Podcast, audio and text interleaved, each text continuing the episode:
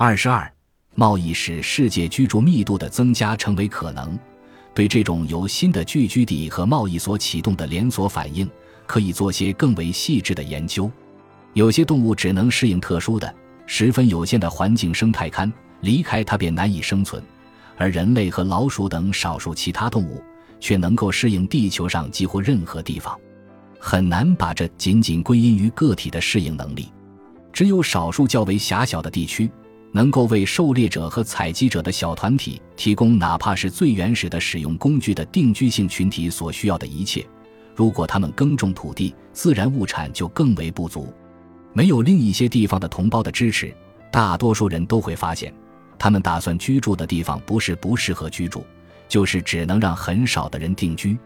确实存在的那些相对而言能够自给自足的生态圈。不管是在什么地区，很可能早已被永久占领，并且抵制外人的入侵。即使是生活在那里的人，也会逐渐知道，附近的地方虽然没有提供他们所需要的全部东西，却提供了大多数东西。那儿可能缺少一些他们只偶尔需要的基本物品：碎石、弓弦、固定刀柄的木胶、制革材料等等。在确信这些需要可以通过不定期返回自己的家乡得到满足之后。他们会离开自己的群体，去占领其中一些相邻的地方，甚至是他们所居住的陆地上一些更远的人口稀少的新领土。这些早期的人口迁移和必需品转移的重要性，不能只从数量角度来衡量。如果不存在进口的可能性，即使这些物品在某个地方的当前消费品中只占微不足道的一部分，早期的定居者莫说繁衍人口。连维持自己的生存也是不可能的。只要仍然住在家乡的人还认识已经迁出的人，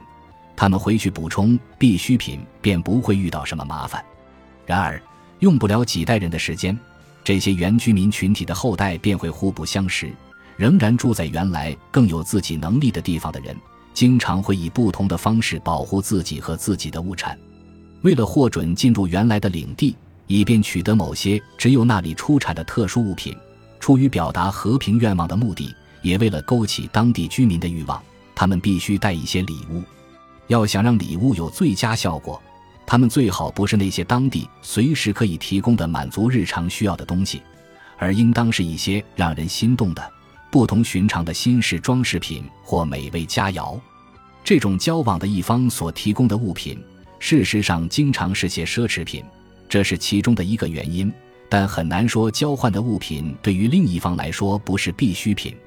最初涉及礼物交换的经常性交往，很可能是在家族之间发展起来的，他们承担着相互款待的义务，而这又与通婚习俗有着复杂的关系。从这种家族成员和亲戚之间送礼的做法，到更加非个人化的东道主或介绍人，他们遵照礼俗充当来访者的保人。并允许他们停留足够长的时间，以得到他们所需要的东西。制度的出现，再到按照由稀缺程度决定的比例交换具体物品的做法，这个转变过程无疑是十分缓慢的。但是因为认识到仍可视为划算的最小值，以及不再值得交换的最大值，由此使具体的物品逐渐形成了特定的价格。另一件不可避免的事情是。传统的等值物必须不断适应变化了的条件。我们从早期希腊史中的确可以发现重要的宾客制度，它使身处一邦的个人得到通行权和人身保护。当然，贸易在很大程度上肯定是作为一种个人关系发展起来的，即使军事贵族会把这种贸易伪装成好像不过是个人之间互赠礼物。不但已经很富有的人能够款待另一些地区特殊家族的成员，而且这种关系提供了一些使群体的重要需求得到满足的渠道，因而能使人们变得富裕。推勒马克斯曾向皮洛斯和斯巴达的一位访客打听他那个周游四方的父亲奥德赛的消息，这个访客很可能就是利用自己的财富登上王位的商人。毫无疑问。这种与外邦人发生有利交往的机会的扩大，也会使已经发生的与原始小群体中那种休戚与共、